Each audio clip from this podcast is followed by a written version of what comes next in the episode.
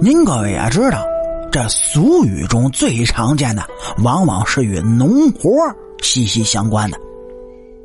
农村俗语呢，不仅给农村人的生活做出了指导意义，还有一小部分俗语表达了当时农民的一些美好的愿望。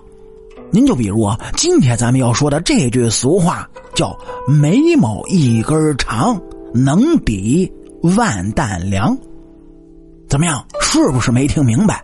嘿嘿，那您啊，就听我慢慢给你解释。眉毛一根长，长说的是人自然生长的眉毛长度，而在以前呢，这农村人就认为眉毛长得长，那是一种。长寿的象征，而有这种长眉毛的老人呢，基本都是长寿之人，可以活得很久。人能长寿，这自然就是一件喜事儿了。在以前，农民们最重要的那莫过于就是粮食了，因此长寿之后能抵万担粮，也就不是什么稀奇的事儿了。您各位也知道。在以前呢，也听说过许多莫过于帝王寻求长生之法。哎，这人的生命是有限的，渴望自己能够多活一点呢，那也是无可厚非的。而农民们呢，则是把“眉毛一根长，能抵万担粮”这句，用来看是否长寿。意思呢，就是说，人到了一定的年纪之后啊，特别是四五十岁的时候。眉毛中只要有长得很长的眉毛，就会被认定是长寿的象征，同样也象征着他是一个有福之人，将来会长寿。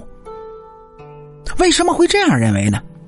哎，这不仅可以从这句俗语老话中可以看出来，也能从大家一直的认知形象，特别是神仙的形象中可以看得出。您想啊。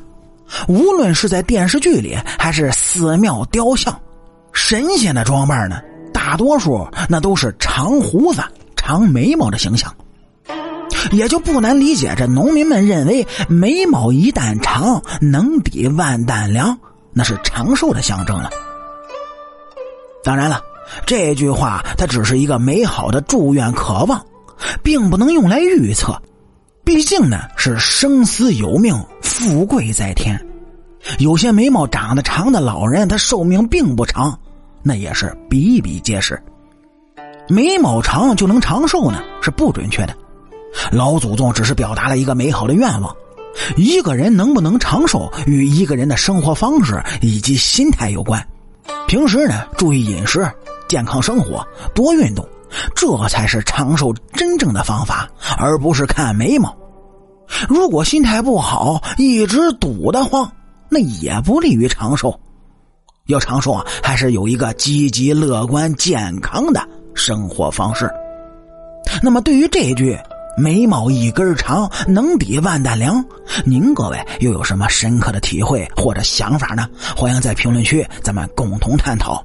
记住，一定是主页评论区里，这样主播呢才能第一时间看到，然后给您回复。好，俗话说得好，咱们下期接着聊。